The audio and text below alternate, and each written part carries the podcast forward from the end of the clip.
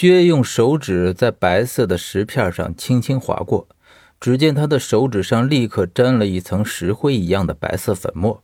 我说：“这是虫粉。”薛点点头。我虽然面上不动声色，可是内心已经惊讶到不行。薛手上拿着的这个东西，分明就是食人俑的碎片，而食人俑是一种古代并不怎么常用，而且十分惨绝人寰的人形棺材。如果真要用到的话，也是会在遗众里面用来做陷阱，而且食人俑一般代表着不祥和死亡，一旦在墓里遇见，很少能有生还的。它的样子就是一个人形，跟真人一般的大小，并不结实，只有外面一层石壳，中间全是空的。撞碎后，里面爬出来的都是密密麻麻的白色虫子。薛手上的这一层白色粉末。就是虫子风化之后的粉末。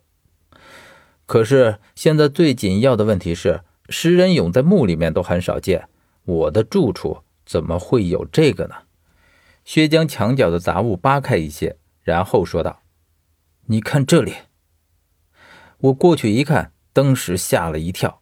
只见在地板的缝隙里，正有白色的虫子从里面钻出来，而且这里的地板缝隙的确大了一些。似乎是被翘起来过，这些爬出来的虫子有苍蝇般大小，一下子已经从里面钻出来了十来只。薛赶紧后退，我知道这虫有毒，被蛰上一口那可不是闹着玩的。薛虽然朝后退开了几步，但我看得出他这个动作完全是做给我看的，因为我感觉他根本就不怕这种虫，因为我看见他已经将手一点点地伸进了缝隙之中。似乎是要将这块地板砖给抠起来。我看见薛将地板砖给抬起来的那一瞬间，他又立刻松手，地板哐当一声落在地上。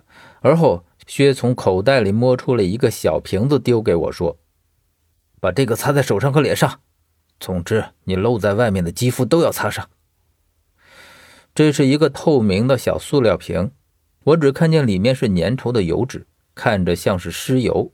薛则补充道：“它就是尸油，这种虫子不进死人身，这东西能盖住你身上的活人气。”我这才明白，薛为什么把地板砖抬起来又放下。我想，连他也有失算的时候。可是接下来我问的问题，却让我突然意识到，他这只是一种潜意识下所导致的一种习惯而已。我问他要不要将尸油涂上。可是他却回答我说：“不用，这东西不敢近他的身。他不怕虫，所以没有注意到我和他不一样，因此才有刚刚的动作。所谓智者千虑，必有一失。我将尸油涂好，薛这才重新将地板砖给抬起来，然后他像是在掀桌子一样，将墙角的地板砖全部掀开。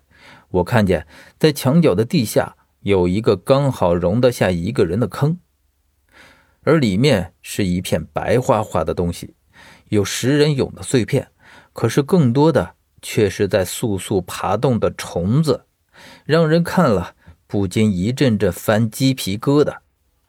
大约是被光亮刺激到的缘故，这些原本在坑里蠕动的虫子突然往坑外一哄而散，顿时它们就像一阵汹涌的波浪一样，迅速朝客厅里蔓延而去，就像是地板上铺了一张白布一般。薛说的没错，尸油的确管用。这些虫子从我身边爬过，却没有一直爬到我身上。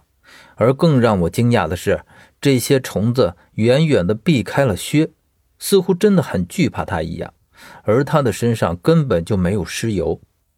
虫子爬进了茶几底下、沙发底下，总之整个屋子阴暗的地方都已经成了他们的藏身之处。而这个坑里也现出了它本来的面貌。只见里面是一堆碎石片，可是却能看出一个食人俑的样子。有人来到这里找到了他，而且将他打碎了。即便面对这样的场景，薛依旧保持着他特有的语气，甚至都听不出一丝语气上的波动。这个屋子里怎么会有一个食人俑呢？而且我和这个食人俑在一起生活了数年之久，这个屋子是四叔给我找的。那么。四叔知不知道呢？正在我这样想的时候，突然，一阵清脆的铃声彻底打破了整个客厅里的寂静。